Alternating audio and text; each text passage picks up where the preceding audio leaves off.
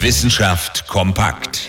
Es sieht vielleicht etwas unförmig aus, aber der Kopf, der Körper und sogar das Fell sind doch ganz gut zu erkennen. Die Rede ist von dem Bild eines Kängurus. Und nein, wir sprechen hier nicht von moderner, abstrakter Malerei, sondern von dem ältesten gemalten Bild in Australien, das als Ganzes erhalten geblieben ist. Aborigines haben es vor 17.000 Jahren auf einen Felsen gemalt.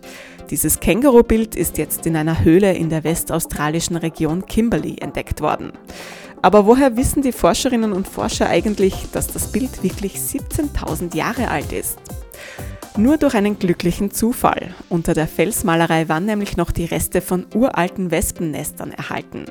Und das Alter dieser Wespennester lässt sich recht einfach mit der Radiokarbonmethode feststellen.